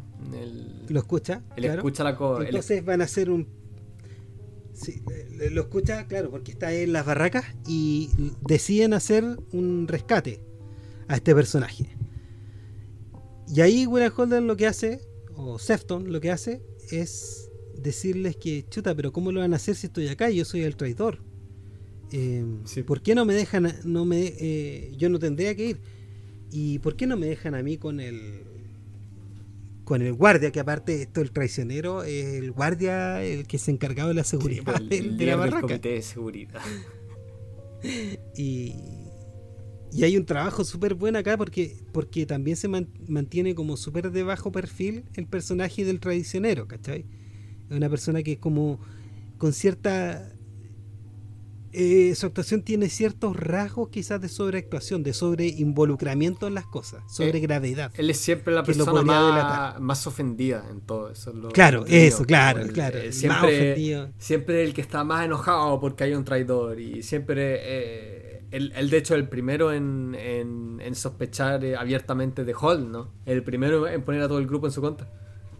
Sí. Eso es un bonito detalle. él sobreactúa su, su enfado por, eh, por esta situación tan injusta. Claro. Entonces, ¿qué es lo que hacen ellos? Eh, pese a los intentos de, Price, porque Price no, está actuando, agarran todo lo, polvo de las bolas de ping-pong, crean una distracción que es una humadera y eh, esconden a este personaje. Y empieza una inspección y una presión hacia el personaje traicionero de poder de, eh, revelar dónde está esta persona. Y, y una tensión que, que, es cada vez más grande porque también los plazos se van acortando. O sea, ellos tienen que pronto eh, sacarlo del campamento, porque el tipo no puede estar afuera en intemperie muriéndose eh, de hambre, de frío, lo que sea. Entonces está esa urgencia también. ¿Y qué es lo que pasa, el, digamos, en, el último día? Es que cuando se crea toda esta tensión, el William Holden lo que hace Sefton es sacar toda su, su batería de argumento que tiene en contra del, del traicionero y lo expone. Con, lleva una escena muy, muy, también muy bien hecha porque siempre lo que hace lo que hace esta película es ponerlo a él a un lado y a todo el resto. Sí, él está siempre de alguna manera visualmente separado de los demás. Lo que es algo que también hemos hablado, que eh, Billy Walter lo hace caleta. Claro. Lo que hace que en esta, en esta escena, a medida que él va convenciendo a la gente y finalmente muestra la evidencia de que el tipo es traicionero, todos se empiezan a, se empiezan a acercar levemente hacia, él y al final va, va produciendo la, el efecto contrario con el. Que, que, que algo súper, súper, súper bueno. Bueno, eh, también es... Eh, el Billy Wilder sabe cómo usar bien el diálogo. Es algo que, por ejemplo, Tarantino no sabe cómo usar diálogo. Hay tantos palos que le tiramos a ese weón. sí, utilicemos otro ejemplo. Eh, ¿Quién no sabe usar diálogo? Puta, el George Lucas no sabe usar diálogo.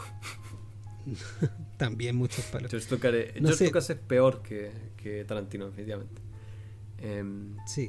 Entonces aquí también el, el, Billy Wilder lo mezcla con el tema visual, como tú decías, que le hace hace que también a través del lenguaje corporal de los personajes eh, acentúe eh, lo que él quiere acentuar en la escena o destaque lo que quiere destacar en la escena. Eh, porque es un monólogo súper bueno, un monólogo bien largo, pero a través de todos esos toques visuales y todo como uno siente cambiando la dinámica entre estos personajes, que es la idea también del diálogo, le da harto peso a, a, una escena que es prácticamente simplemente un tipo haciendo una presentación. Sí, me da risa porque. actúa muy bien el William Holden en esa escena. Mm, actúa súper bien. Eh, él es el personaje. Me da risa porque estaba pensado para esto. Habían dos actores que estaban pensados para esto. Primero estaba el Charlton Heston. Charlton Heston. El mexicano.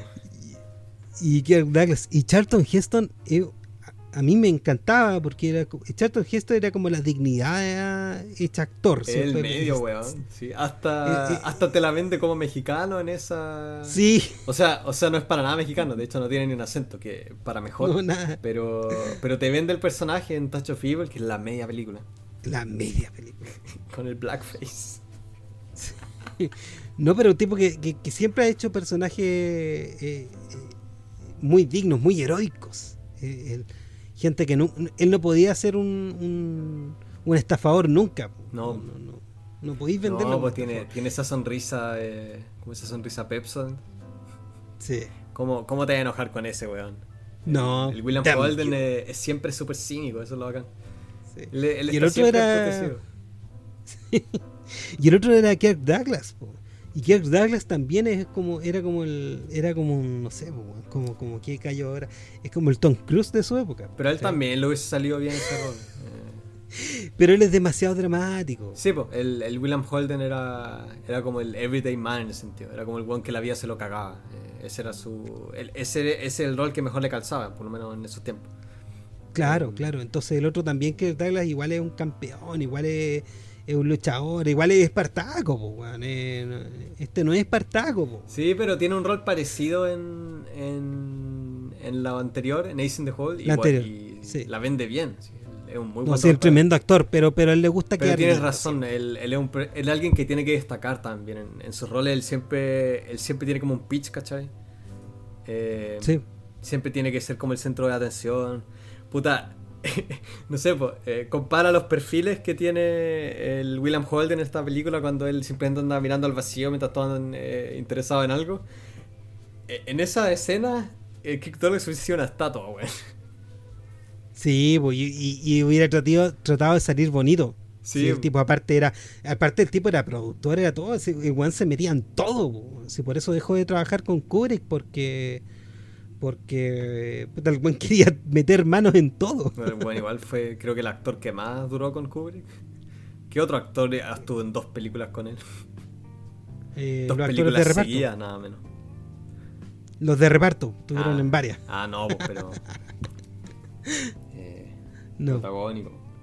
Pero si ya bien con la gente, pues con el, el, el Malcolm McDowell decía que, que se llevaba súper bien. De hecho, fue como súper importante para la película porque como que Kubrick no, no entiende cómo piensa la gente normal. No, pues, también eh, hay, había anécdotas eh, de que Kubrick simplemente, no sé, pues trabajaba años con los actores en, la preproducción de sus películas. Y eh, como relaciones bien, bien estrechas. Y si por alguna razón la película no se iba a producir, ya sea por, por temas de presupuesto o, porque la editora no le gustaba, el buen no decía chao, el buen simplemente dejaba de hablar. Como que era, era una persona bien, bien especial, Kubrick. Un weón me cae las zorras y, lo amo con todo mi corazón, pero. Pero igual que penca esa wea. ni siquiera poder decirle. Ni siquiera poder decirle al, actor como, oye, sabéis que traté con todo lo que pude, pero, pero no resultó la wea. No, no les hablaba. De hecho, hay gente que les guardaba rencor. Eh, escuché hace poco una entrevista que hizo la Nicole Kidman al Mac Maron, donde hablaba de su relación con Kubrick por, con, en Ice White Chat. Y decía que era poco menos que una relación súper estrecha, como casi paternal. Eh, y de hecho, llamaba a la casa. Igual que la chili eh, eh, eh Sí, ¿Él iba a la casa? ¿O llamaba a la casa? No, llamaba a la casa. ¿Qué iba a ir a la casa? Ese bueno salía de la casa. sí, pues. Le llamaba a la casa y preguntaba si estaba acá. Y dice la Nicole Kidman que como está en Europa, puta, aprovechó de ir a, Australia, a París. se fue.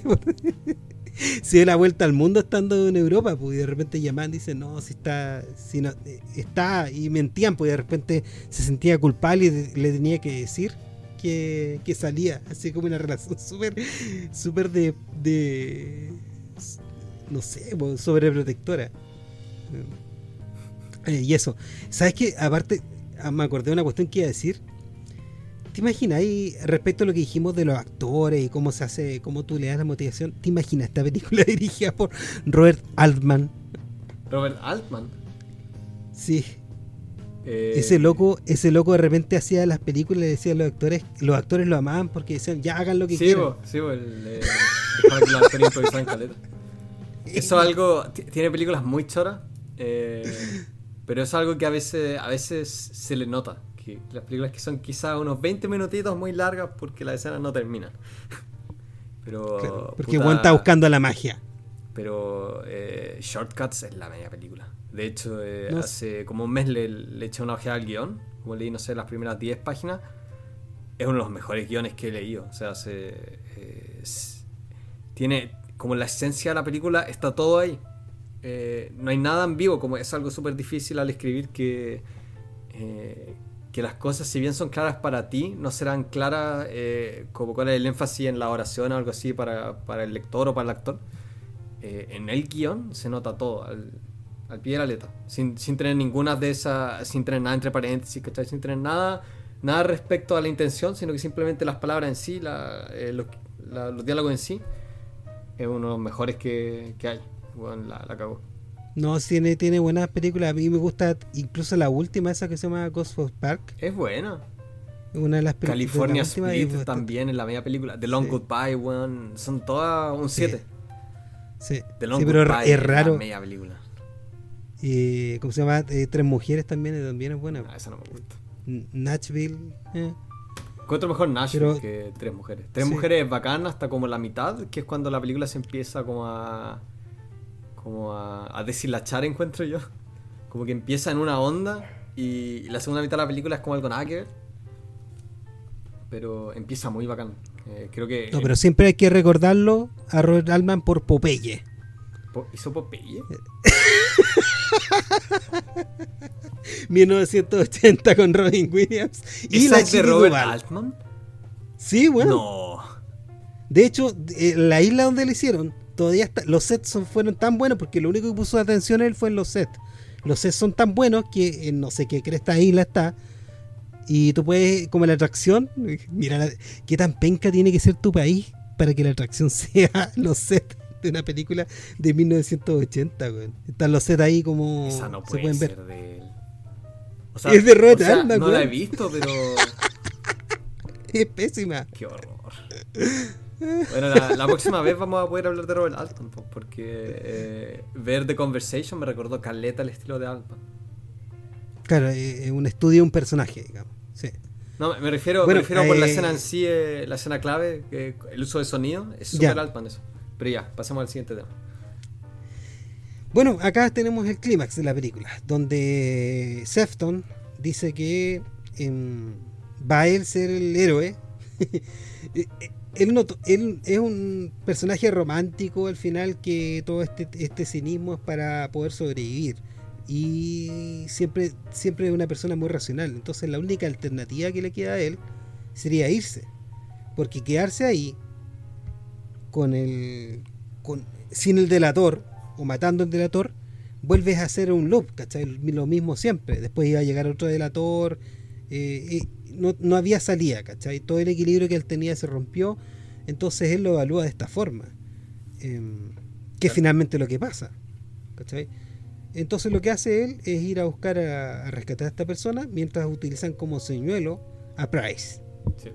Y, Es, bonito su, también su despedida a los cabros. Dice oh, como, eh, caballeros, si nos llegásemos a, encontrar eh, cuando haya terminado toda esta guerra, por favor, eh, actuemos como si no nos conociesen. Después desaparece y vuelve a asomar la cabeza por el hoyo por el que se metió y le da como un saludo militar y una sonrisa así, súper camaradas. Claro. Sí, hay, hay también un running gag que hace con el personaje que, siempre le quiere pegar, que el weón agarra un, un fósforo y, y, lo prende con la... Es muy buena eso. Y al final, y, ese, y al final lo hace como un cariño, al final es un acto como cariño. Sí, el otro le sonríe, al final cuando se lleva bien, sí. sí, puede ser que... Sí, puro Luich. Ya, mientras, mientras hace esto, lo, lo, que hacen es que tiran al personaje de Price con, con unos tarros. con unos tarros amarrados a la pierna para, para que haga ruido. Y aquí se luce el, este. También se luce el, el actor, Sí, sí, eh, en, esta, en esta parte. El pedófilo. Eh, Lo huevearon N después de, de ese pobre rol. Como la buena. Sí, en, el podcast de Gilbert Gottfried uno, uno de los actores habla de eso, que, que hasta en el supermercado después lo reconocí. Es como, oye, ese, rol que, ese rol que hiciste, en verdad te pasaste a ser un degenerado. Genial. Qué. Y bueno, lo que hace es que mientras lo matan, eh, ellos se van se van escapando. El personaje que, al que ayuda a Sefton tiene un problema en la pierna y tiene un gesto eh, bonito de que lo ayuda, pero también para su propia conveniencia, para escapar, y después no los vemos más. Eh, y el Price muere, muere llorando, eh, llorando que es un alemán, soy un alemán, soy un alemán, no disparen, no disparen, y lo acribillan. le saca el jugo a esa escena, porque él, corre para todos lados y en todas las partes lo, se detiene porque han acribillado el piso frente a él, y después, después simplemente se lo hacen bolsa. Y te das cuenta que la reacción de cuando, cuando tiran el piso es súper buena. Y, ahí te das cuenta en, ciertos detalles, porque, porque de verdad parece que el gallo estuviera asombrado. Sí. Reacciona súper bien, como casi mecánicamente a, un estímulo, eh, obviamente no un estímulo, es un estímulo condicionado, pero lo actúa muy bien. Y, y, acá se dan cuenta los guardias de que es el, es el mismo traidor el que el que, al que mataron. Perdieron. Después, ¿qué pasa? Están todos en fila, como si estuvieran preparados para una inspección militar dentro de la barraca, de nuevo mirando eh, de la mesa hacia afuera. Y el que es el líder dice, oh, alright man. Eh, actúan como si nada hubiera pasado.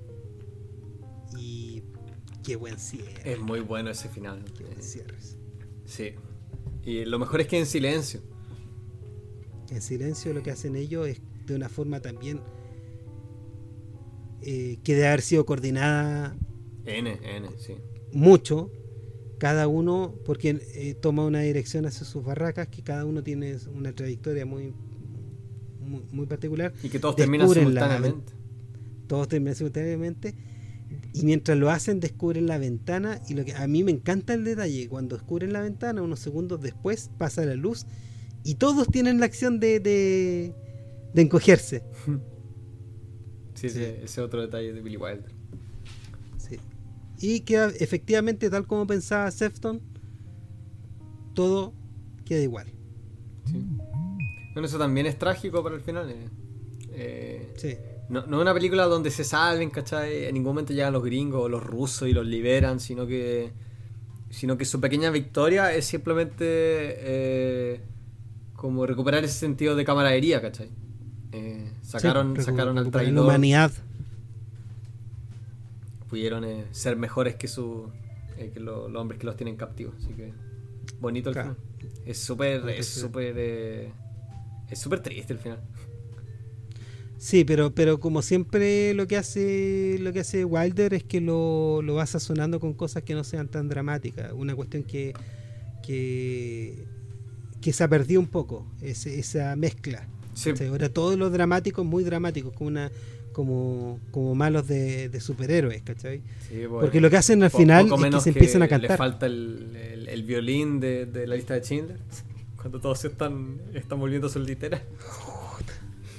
Me carga esa parte de la lista de sí, es, una película tan bien hecha, pero tan cebollita. Es una, película buena, pero es que no. Es que para, para, ese nivel de producción yo creo que no, no tienes otra. Si quería hacer una, una película así de cara, eh, así de bien hecha en la parte técnica, así de con, con actores de, A-list, ¿cachai? Eh, hay que hacer compromiso. Sobre todo, sobre todo si eres Spielberg. Aparte que a algún le gusta la hueá cebolla le gusta los cebolla y de una buena película, pero a mí como persona me desagrada tanto. Sí, pues sí, el final también. a, mí lo que me gusta es el, el, Ralph, el Ralph Fiennes, eso es lo que lo encuentro increíblemente malo, así, pero malo, detestable, me encanta. Eso, es lo bacán de los actores ingleses, que eh, no tienen miedo a, a, ser verdaderos villanos. Lo, Como Robert Atkinson. ¿Mm? como Robin Atkinson. ¿En qué hace un villano ese weón? Nunca, eso te digo que me imagino Mr. Bean. Mr. Bean. como los buenos más millonarios de, de Gran Bretaña ese weón.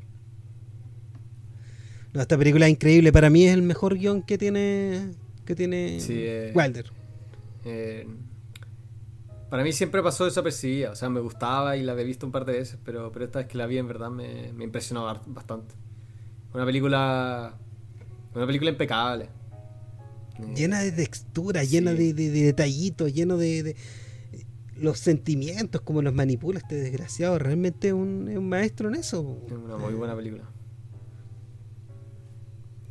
Y le fue muy bien, pues. ganó casi 10 veces más de lo que costó. Menos mal. Sí. Qué, bacán cuando las películas buenas les va bien. Sí. Eh. Y qué triste cuando les va mal. Sí. Bueno, eh, Ace in the Hall eh, le, fue mal. Sí, ayer vi, ayer vi esa, eh, ¿cómo se llama? O antes de ayer, Army of Shadows de, de Jean-Pierre Melville, que es sobre la, sobre la resistencia francesa en, en los en la Segunda Guerra Mundial. Le fue mal, pues, porque la película salió el 69, ¿cachai? Eh, poco después de, de, la Revolución de Mayo del 68, ¿cachai? Eh, entonces Charles de Gaulle ya tenía mala fama y en esa película que eh, no, no, es glorificando, pero se trata sobre la resistencia, de la que él también formó parte, fue muy mal recibida en Francia y no tuvo un estreno en Estados Unidos. El estreno en Estados Unidos fue recién como el 2001. No, de perro, y es la media película. Eh, es mucho mejor que cualquier weá que han hecho los otros franceses eh, de, la, nueva ola, ¿cachai? Y, le fue, no, no, le fue a la weá, no, tuvo, no tuvo un buen un buen estreno. Que nada, pero tiene súper buena crítica. Sí, porque cuando la cuando eh, la sacaron, la reestrenaron en el 2000 y algo, ahí, ahí todos le, le tiraron flores. Hasta los franceses. Ah. Pero es la media película. pero Sí, ¿cómo se llama el gallo que, que actúa? Que es bueno ese actor, el, el Sí. Eh, Lino Ventura. Sí, ese bueno. Oh, tremendo actor. Tiene, tiene una expresión facial, eh, va corporal también. Muy buena caracterización. Sí, y súper francesa. ¿Mm? caras súper francesas. Son como esas caras narigonas que nos ven en las películas de, de Jacques Tati. Como que Jacques Tati se, se, se figura. el weón busca, hace un casting súper, súper eh, fijado. El weón es súper fijado. Como no narigonas y arrugadas. sí, como no tienen diálogo, el weón busca unas caracterizaciones súper. Puta, en Playtime, weón. bueno, hay que hacerse el desafío alguna vez de, de explicar una película de, de Jacques Tati. Yo creo que Playtime sería quizás la más fácil, porque. O Mononcle. ¿Mononcle? Pues. Sí. O la que, la, bueno, la de este año, las vacaciones de Monsieur Hulot, es más. Esa nunca la he visto. Tiene una estructura más. He visto Es muy entretenida. Eh, tiene esa, esa escena famosa con el. El, el bowl que rebota. Sí. simplemente, siempre hay un bowl de cocina que, que rebota y después el weón toma un vaso y lo bota y la weá se rompe. Qué imbécil, sí. sí. Bueno, yo creo que podemos hacer un cierre ahora que llevamos hablando como una hora y media. Hagamos un cierre. Para no aburrir Nos vemos a, la próxima vez. a nuestros espectadores. A nuestros 6 o Sí. 12. Claro. Eh, vayan a dormir tranquilos y mm, la próxima vez veremos tres películas donde actúa el señor Jim Hackman y tres directores distintos. Tres décadas. Vamos a hacer- Ah, no, pues. Tres- no. pues 70, 70, 70, 70 y 90. 70 y 90. Sí. Para que eh, les demos unos tonos distintos. Ahí vamos a ir probando cómo hacemos trilogías. Así que en algún otro momento yo creo que ya que ya que nos dijeron que estábamos bien, vamos a eh, nos prometieron visitas, así que quizás eh, vamos a utilizarla para ver alguna de Aida Lupino. Ya que va a ser una, una feminista, le podemos meter a Aida Lupino y decir, ya, ¿te gusta? Ve una directora que era... Lenny. Riefenstahl. Esa, esa es la más feminista de todas, la. O, o puede ser alguna de la... ¿Cómo que se llama esta calle? Agnes Barda, Eh, ella tiene películas muy buenas. Sí, la, es bacán. Pero eh, la Norm, eh, Mabel Norman No sé quién es ella. es del cine mudo. Ah. Era del. Era de la. droga, te- terminó cagada por drogadicta, como todos los que actuaban en ese tiempo, porque como no había. Como no había painkillers, la gente se echaba heroína o tomaba copete. Eran todos adictos. Pura morfina. Sí, pues, weón, eran todos adictos. Y. Puta que mala, weón. Y, y era de la tropa de Buster Keaton, de, de, de Roscoe Arbuckle, ¿cachai? Eh, Súper amiga y, y fue una como una precursora de, de, de la imagen femenina que na- nadie, nadie conoce, pues, weón. Nadie conoce a ninguna Pero- de las de la directoras. Sí. No, de Agnes- Barder y Ah, Ag-. Agnes Barda tiene, tiene una película, creo que se llama Vagabundo o algo así, de, los de los 80. Eh, sobre una mina que es como vagabunda, de, no sé, tiene como 16 años y anda vagando de, de persona en persona que la, la ayuda a seguir su viaje como sin fin. Es una película muy, muy, muy buena. No la he visto. Vela, eh, creo que se llama Vagabond o algo así, como el 84, es la media película. Sobre una. Una pendeja, una pendeja vagabunda, ¿no? Y las personas que se encuentra, eh, los lugares donde, donde pasa la noche, mientras anda como dando vueltas por Francia, simplemente sin rumbo. Es la media película. Veanla todos ustedes. En, Argen- en Argentina hay una bien buena que se llama Lucrecia Martel, que tiene películas bastante buenas. Tiene una bien famosa que se llama La Ciénaga, ¿no? Sí, es buena la. No, La tengo por ahí, pero no la he visto nunca. Como la empecé No, una es vez bien y no me- no me interesante. es bien interesante el, eh, como ella también. El guion de ella es súper interesante. Así que ese también es algo que ver. Y eso. Chao. Chao. Nos vemos en unas semanas.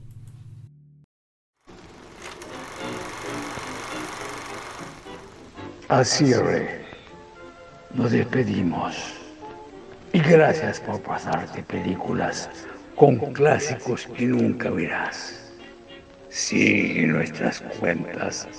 Nos escuchamos en el próximo estreno.